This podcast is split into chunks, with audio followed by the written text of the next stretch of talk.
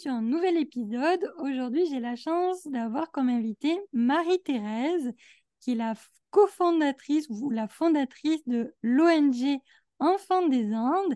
Et dans cet épisode, elle va nous parler de son parcours. Coucou, bienvenue dans le podcast Chasseuse d'arc-en-ciel. Je m'appelle Virginie Dardenne, je suis coach thérapeute et praticienne en soins chamaniques. À travers ces épisodes, je souhaite te faire découvrir toutes les couleurs de la vie et te faire voyager grâce à mes invités et les sujets qu'on va aborder. Je te souhaite une bonne écoute. Bonjour Marie-Thérèse, comment ça va? Bonjour Virginie, ça va bien, merci. Bon, si je vous ai invité aujourd'hui, c'est parce que j'ai eu l'occasion, il y a à peu près 10-11 ans, d'être bénévole auprès de votre ONG Enfants des Andes qui se trouve au Pérou. Et j'avais été tutrice d'enfants pendant trois mois. Je sais que avant d'être au Pérou, vous étiez enseignante en espagnol en France. Mais qu'est-ce qui a fait que vous êtes partie vous installer au Pérou? Bon, alors, c'est une longue histoire, j'espère qu'on a le temps. on a le temps, on a le temps. Alors, euh, donc, euh, au départ, euh, je n'étais pas que prof d'espagnol, j'étais également professeur de, français. Donc, et pas que ça. Au moment de, mon premier voyage, on va dire au Pérou, je travaillais également avec des enseignants parce que j'ai étudié à Paris euh, le début des neurosciences mmh. et, donc euh, j'ai travaillé avec un, pédagogue qui s'appelle Antoine de la Garandrie, qui est décédé depuis. Et, donc euh, je travaillais également avec les, les enseignants. Je faisais des stages pour eux, j'organisais des stages et voilà, pour les pour diriger l'enseignement d'une autre façon, d'une façon beaucoup plus personnelle, euh, étant beaucoup plus à l'écoute des, enfants et non pas avec un programme défini qu'il faut avancer euh, avec les examens qui euh, sont notés, etc., etc. Voilà, donc le travail, on appelait ça la gestion mentale, en fait, voilà, les mouvements différents du cerveau qui nous amènent à des apprentissages. Waouh Et puis en 92, j'ai fait un, voyage. Euh, bon, en 91, d'abord, j'ai fait un voyage au Mexique. Euh, en 92, la suite logique pour moi, c'était le Pérou, bien sûr. Et puis après, euh, j'en avais d'autres aussi à visiter. vous voyez, j'en ai visité d'autres, hein. un peu du, de Chili, de Bolivie, Équateur, voilà. Mais en 92, donc ce voyage de 15 jours en février 92 euh, au Pérou a été déterminant pour moi. Alors, euh, j'ai vécu, j'ai vécu aussi, je fais le, parallèle avec ça parce que, parce que justement, c'est pas parallèle du tout. J'ai vécu aussi en, en Centrafrique. Donc, euh, oui, de la pauvreté, j'en ai vu. Euh, ça n'avait rien d'étranger, euh, d'étranger pour moi. Et pourtant, euh, au Pérou, en 92, il s'est passé, il y a eu un déclic. Alors, bon, s'il faut dire la vérité, j'étais sur la, j'étais sur la, sur la route de retour à à Nazca, enfin à Lima, et aux alentours de Nazca, le bus s'est arrêté c'est pas des bus, c'était pas des bus comme on en a maintenant. Hein. Et le bus s'est arrêté, puis tout le monde est descendu et euh, tout le monde est rentré dans une petite cabane. Donc, bah, moi, je fais comme les autres. Hein, je voulais savoir pourquoi tout le monde rentrait dans la petite cabane. Et c'était une petite chapelle, euh, sans, sans chaise, sans, toute petite. Hein, euh, bon, il devait tenir 30 personnes debout, quoi, pas plus. Euh, des, statues, et puis euh, les gens qui touchaient les statues, euh, marmonnaient, bon, un grand silence là-dedans. Bon, voilà, moi j'observais tout ça, je suis catholique. mais j'avais pas cette, je n'ai toujours pas cette façon de, cette façon de prier. Donc voilà, ça m'a intéressé. Le fait est que quand je suis sortie de cette, euh, de cette chapelle, il fallait monter dans le bus. en passant la porte, c'est comme si j'avais passé un autre monde. Et le ciel n'avait pas la même couleur, la route n'avait pas la même couleur, le bus était étrange pour moi. Euh, bon, je fais comme tout le monde, je suis montée dans le bus. Je voyage avec ma sœur et euh, qui était restée dans le bus et j'ai dit à ma sœur, voilà, je sais maintenant, je reviendrai, je vivrai ici. Et elle me dit, euh, par la suite, elle m'a dit, ma elle a tout le temps des idées tellement. elle étudie, elle a 40 ans, elle continue à étudier. Elle, bon, elle s'en va ici, elle s'en va là. Euh, voilà, donc euh, pas, pas, prise, pas prise au sérieux, non, pas prise au sérieux. Pourtant, quand je suis euh, revenue en France, j'ai rencontré des gens, des gens qu'il faut au moment où il faut. Et j'ai créé une association. J'ai créé une association qui s'appelle, voilà, j'ai donné le nom d'Enfants des Andes. Et, et j'ai décidé que ben, j'y retournerai pour voir qu'est-ce qu'il y a, qu'est-ce qu'il y a à faire, qu'est-ce qu'il y avait à faire. Voilà. Et ben donc je suis venue tous les ans. Euh, toutes mes économies, évidemment, passaient là-dedans, non seulement pour payer le voyage, mais également euh, bah, pour manger. Et quand, quand je mangeais et que j'étais avec quelqu'un, bah, c'était moi qui devais payer, hein, parce que bah, personne autour de moi n'avait d'argent. Donc, euh, voilà. Ah, j'ai, je suis venue en 92 et puis en 93 et en 94, 95, 96, 97, 98, 99. Et là, euh, je me suis assise en face de mon fils euh, qui avait euh, une vingtaine d'années à l'époque, non, un peu plus, 25 ans, oui. Et j'ai dit, bah alors, voilà, maintenant, j'ai une idée peut-être un peu folle aussi, mais j'ai décidé de, partir au Pérou, d'aller vivre au Pérou. Alors, comment ça va se passer? Comment tu penses ça? On me dit, bah, ton âge, écoute, hein, il vaut mieux ça que, que t'installer devant la télé, mettre des pantoufles là, parce que c'est pas ton truc non plus. euh, je dis, oui, mais bon, comme j'étais divorcée, je dis, t'as déjà pas de papa, euh, donc euh, plus de maman. Il me dit, non, au contraire, tu m'offres la possibilité de vivre dans deux pays différents maintenant. Donc, euh, voilà. Donc, il faut y aller, et ne t'inquiète pas pour moi, ça va aller. Et puis, puis je viendrai te voir de toute façon, effectivement. Depuis, euh, donc, en 2000, je suis partie, et depuis 2000, bon, il est venu quatre fois, cinq fois déjà, oui, cinq fois. Donc là, le temps d'économiser. Depuis le début des années 2000, vous êtes, on va dire, presque à plein temps au Pérou. Euh, à, plein temps. C'est ça. Vous revenez quand même de temps en temps en France pour voir vos proches. Et, euh, et... Alors, tous les, tous les ans, tous les ans, je, je partais euh, du, du, Pérou pour aller en France un mois. Euh, oui, un peu pour, pour voir la famille, évidemment. Également pour voir des, des gens qui m'attendaient. L'Assemblée générale, on la faisait aussi à ce moment-là, pendant, eh pendant le mois que je passais là-bas, parce qu'il y a, il y a des personnes qui, qui travaillent aussi pour Enfants des Andes, bénévolement en France. Euh, qui, qui, font le, le, lien entre les parrains, par exemple, euh, les donateurs et, et nous qui, et, moi qui vis au Pérou. Voilà. Donc, euh, voilà, c'était moitié, moitié travail, moitié, moitié plaisir. Et puis, et puis beaucoup des choses qui manquent, saucisson, camembert, etc.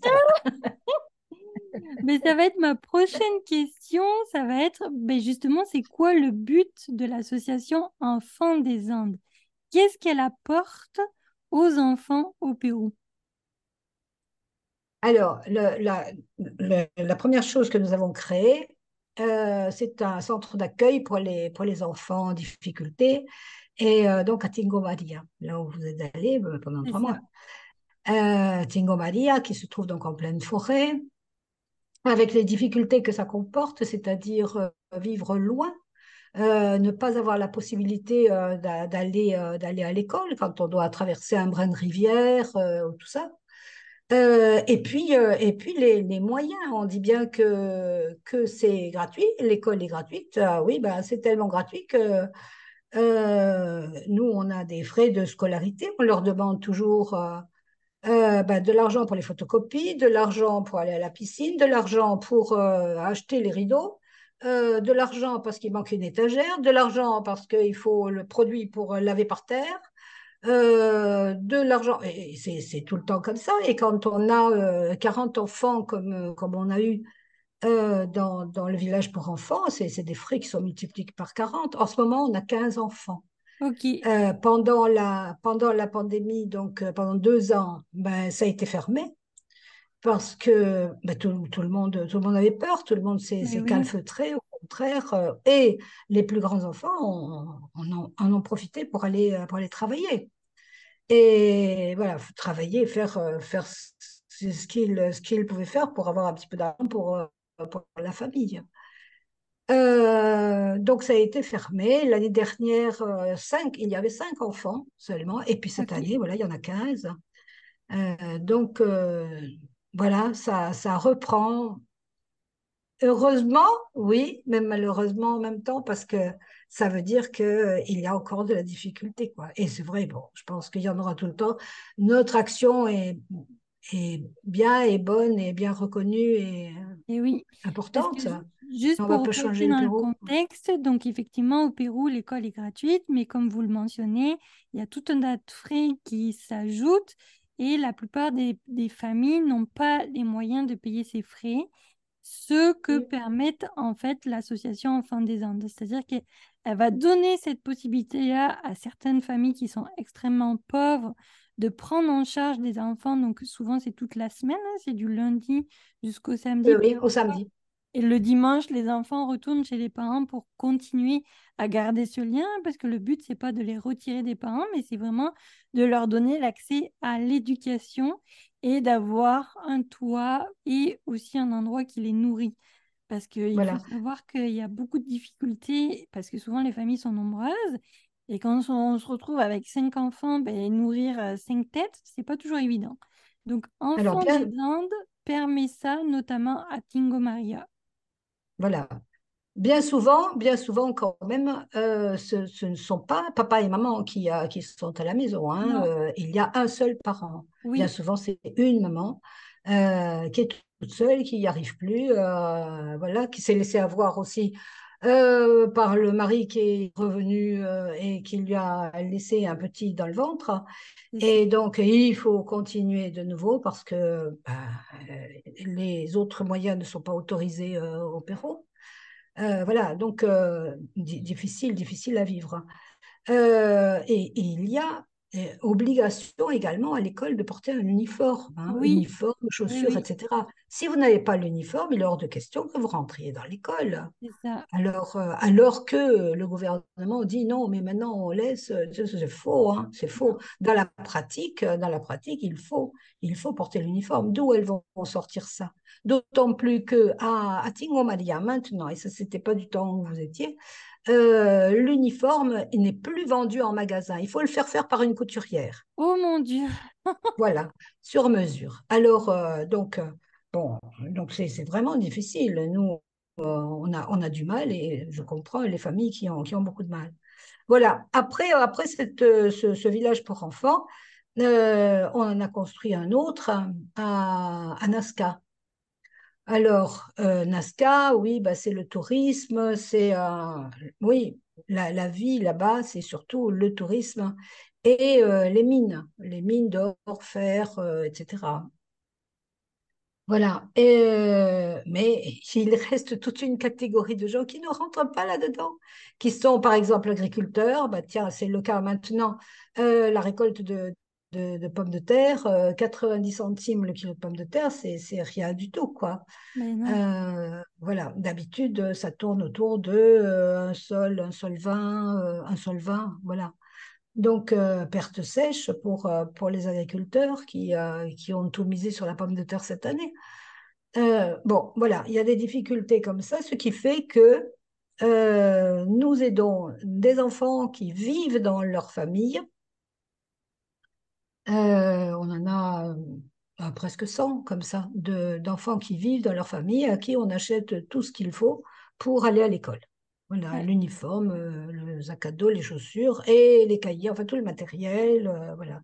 Et en plus, un petit peu de nourriture aussi, parce que euh, c'est un petit peu pour, pour partager avec la famille. Mais oui. Voilà, on a aussi de la nourriture, donc voilà, c'est à partager avec la famille, alors que tout le reste, l'uniforme et tout ça, c'est personnel, voilà, c'est pour l'enfant en question. Tout ça, pourquoi? Parce que on, on avait créé donc un village pour enfants euh, avec quatre, quatre, maisons qui pouvaient accueillir donc euh, huit enfants euh, chacune.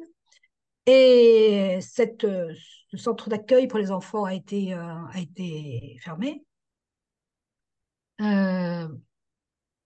parce que parce qu'il me manquait des papiers. parce que euh, le maire n'a pas voulu donner la licence de fonctionnement, l'autorisation de fonctionnement. Et quand on a été contrôlé, ben, euh, et ce papier était obligatoire, quoi. Donc euh, voilà, on nous a refusé ça. Alors, bon, ben, pourquoi il ne l'a pas donné? Ben, C'est des questions de politique, on va dire. Oui, Donc, il, on faut quand même savoir que le Pérou est très politique. Hein. Il, y a, il, y a, beaucoup d'enjeux puis on va pas rentrer dans les détails, il y a d'autres enjeux dessous, mais euh, c'est pas toujours évident d'être dans les petits papiers des hommes politiques.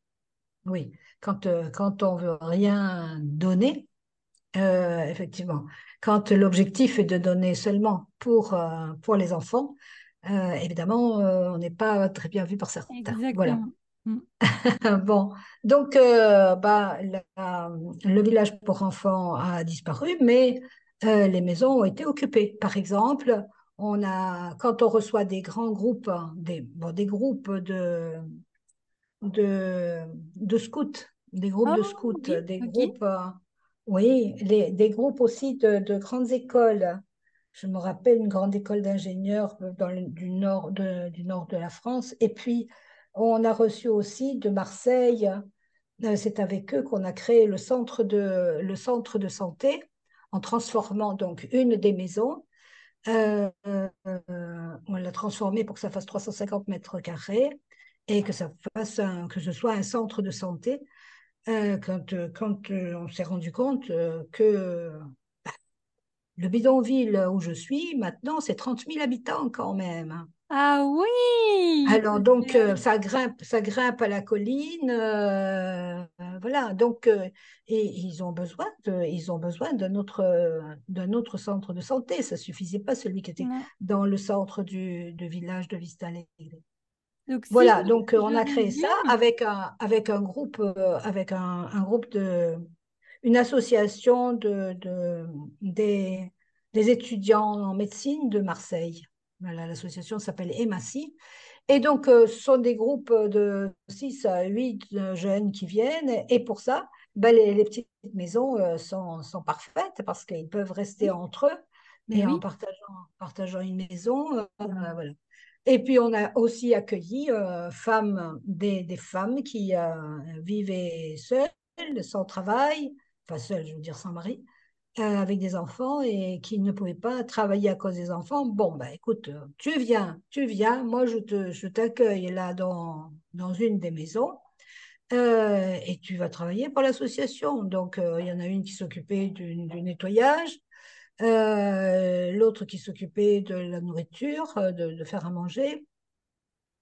voilà, petit, petit travail, mais recevait également euh, la, maison, l'électricité, l'eau, l'eau qui est très chère aussi euh, à Nazca, qu'on doit acheter par camion. Exact, il faut savoir qu'à Nazca, donc c'est un désert, il n'y a pas du tout d'eau. Et euh, à, la, à, Enfants des Andes, vous faites livrer par des, des camions citernes qui viennent donner l'eau. Et moi, je me souviens, parce que j'y ai passé trois semaines à Nazca, la douche était vraiment comptée au millimètre près. C'est-à-dire qu'on avait une bassine au niveau des pieds, puis l'eau qu'on récupérait dans la bassine, on le réutilisait pour les toilettes. Donc tout était Voilà. vraiment contrôlé. Puis quand on voulait se laver les cheveux, c'était vraiment, fallait faire le plus rapidement possible parce que on n'avait pas tant d'eau que ça. Oui. Oui, ben, euh, on continue comme ça, hein. On continue comme ça. Il n'y a toujours pas d'eau, donc euh, pas seulement pour nous, hein, pour, euh, pour tous ces, tous ces gens-là, il n'y a toujours pas d'eau. Bon, on a les égouts. Euh, déjà, c'est bien. Il y en a qui ne l'ont pas encore. Euh, mais mais l'eau, on continue à acheter par camion et ça a augmenté aussi. Et oui, Pourquoi? bah Parce oui. que ben, les- le, le, le gasoil, enfin, euh, tout, tout ça tout, tout a Tout augmenté. Donc, euh, voilà. Donc, c'est ça, c'est une grande par- partie de notre, de notre budget, oui, l'eau. Mhm. Et pour terminer, il y a aussi une école qui a été créée à Nazca pour justement venir en aide aux enfants en difficulté. Vu qu'il n'y a plus le centre qui accueille les enfants, il y a quand même une école qui a été créée, c'est ça? Oui, mais alors, c'est, il faut rester aussi dans la vérité. Euh, l'école, le- le- l'objectif de l'école, bien sûr, c'est l'objectif d'une enseignante déjà. Euh, de, de, de créer une école différente, Oui, euh, d'arriver, d'arriver à faire euh, réfléchir les enfants et ne pas, ne pas s'en servir comme des, euh, comme, comme des petits singes qui vont répéter euh, seulement. Voilà, donc une école différente. Mais en même temps, euh, c'est une, c'est une école privée. oui, la moins chère, la moins chère de tout le, de tout le département, la seule où on enseigne l'anglais et le français à partir de, de, de maternelle, de 3 ans. Des enfants qui arrivent à parler français avant de parler espagnol aussi, quelquefois. Hmm.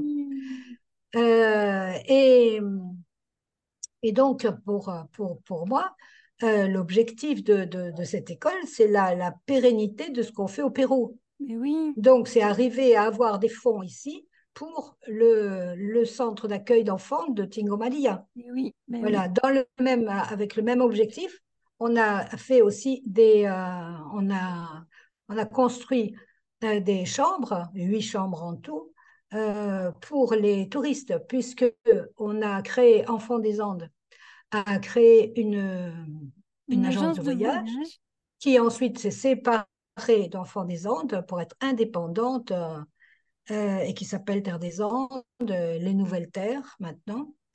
Euh, voilà, et donc euh, on a, on a créé ces, ces chambres aussi pour avoir, bah, pour avoir aussi euh, un petit peu plus d'argent, euh, voilà, toujours, toujours en, en travaillant à chaque fois euh, un peu plus, quoi.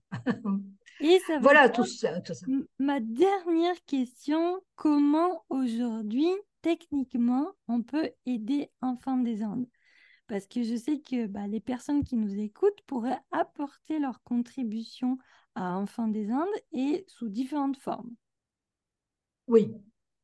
Alors, euh, bon, on peut, on peut, on peut aider Enfants des Andes en venant nous aider, déjà, Déjà, serait bien. faire du bénévolat. Voilà, Donc, euh, donc moi, c'est ce que j'ai ça. fait justement il y a 11 ans. J'ai été bénévole à, à Tingo Maria, donc le, le village qui accueille les enfants, et j'y suis restée trois mois.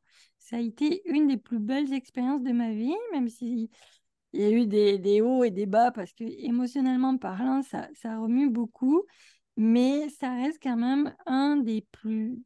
J- j'y pense souvent, j'en parle souvent.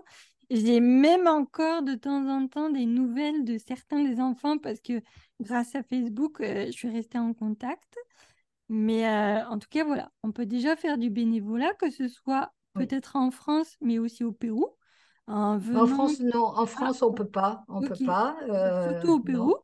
Au Pérou, oui. Au Pérou, donc dans, dans l'école, Dans dans l'école euh, en, en aidant, en aidant les enfants, en aidant euh, les, les enseignants déjà au niveau du français, anglais, euh, quand c'est possible. Mais justement, pas moins de trois mois.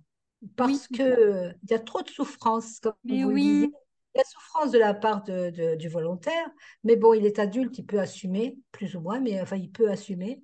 Mais euh, souffrance au niveau des enfants, mais qui passent leur temps finalement à pleurer quand, euh, quand un volontaire vient pour un mois. Le temps que le volontaire euh, s'habitue, connaisse les enfants, etc., et leurs travers et leurs bons côtés, euh, ça y est, il faut partir. Donc, ce sont des enfants qui pleurent. Oui, le volontaire s'en va, oui, et, sa larme coule aussi, mais, mais on, reste, nous, les responsables, avec des enfants qui pleurent, qui pleurent pendant plusieurs exactement. jours. Et Donc, euh, si, je trois dis mois. pas d'erreur, je crois qu'on peut même faire son service civique. Enfin, il y a, il y a des partenariats avec la. Non, Non, on ne peut plus plus, on ne peut plus, euh, on peut plus, euh, À l'époque, euh, on n'a plus euh, Ouais. le droit au service civique. Il faut refaire la demande et puis bon, c'est assez difficile.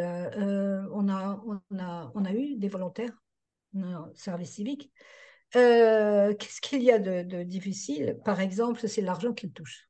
Et oui, Quand ils, quand ils ont plus d'argent, par exemple, que ce que gagne un professeur, euh, euh, même sans le dire, on voit les dépenses. mais oui, Ils- on voit les dépenses. Et euh, donc, ces jeunes qui n'ont aucune formation, quelquefois, euh, viennent, on leur, on, on leur enseigne à, à enseigner, par exemple. Et, et en fait, ils gagnent beaucoup plus que quelqu'un qui a fait des études, euh, qui, euh, qui travaille de 8 heures du matin euh, à 2 heures d'après-midi.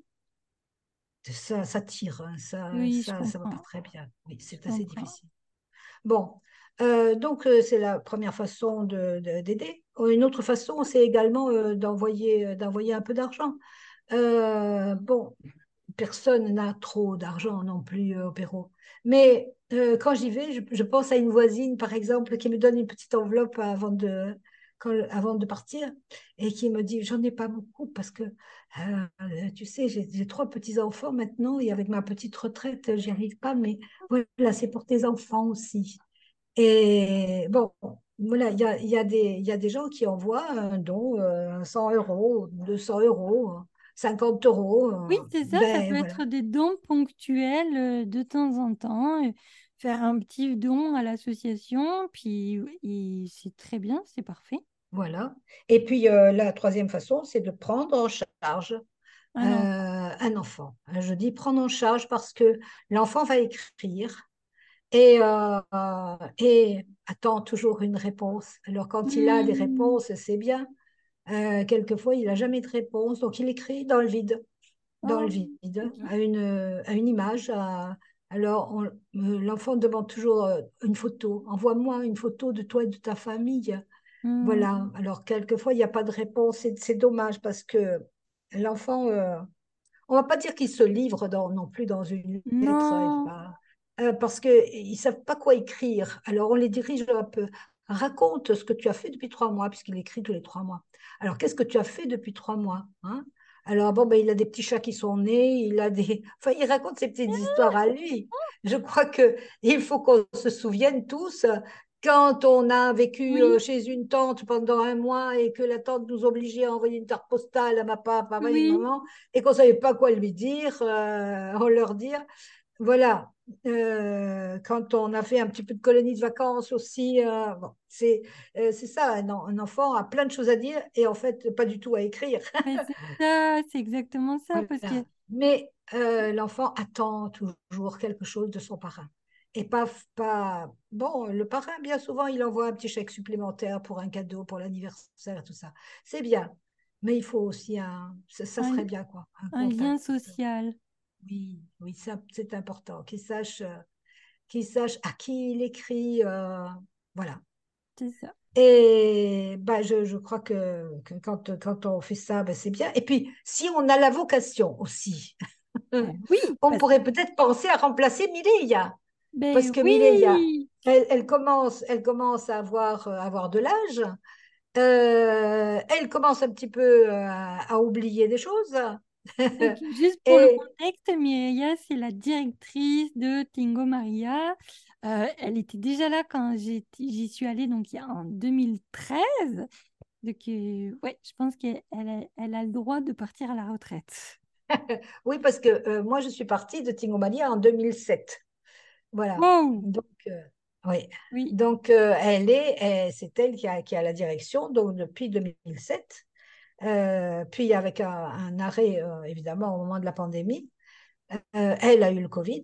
Et, et puis, euh, euh, elle elle, a, elle a repris et maintenant, bon, elle, elle continue tout en montant euh, à la, au comédoge, tout, tout, tout en montant, oui, pour faire à manger, s'occupant de la, la maison d'à côté aussi. Et oui, Voilà, parce qu'on ne trouve pas forcément non plus euh, de, de personnel, d'aide dans, dans l'Aldea.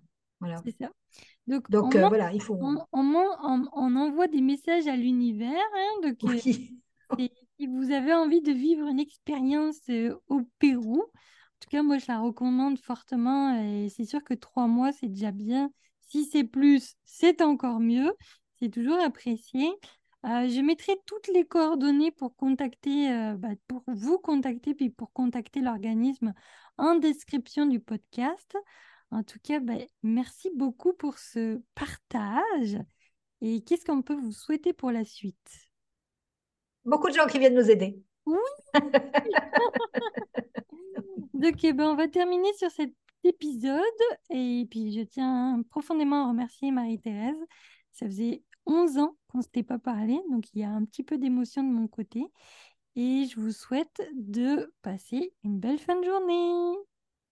Merci d'avoir écouté cet épisode. Si tu m'écoutes sur YouTube, je t'invite à liker, commenter et partager cet épisode. Si tu es sur les plateformes d'écoute classiques, je t'invite à me mettre des petites étoiles pour faire connaître mon podcast. En tout cas, je te souhaite une belle journée et puis je te dis à bientôt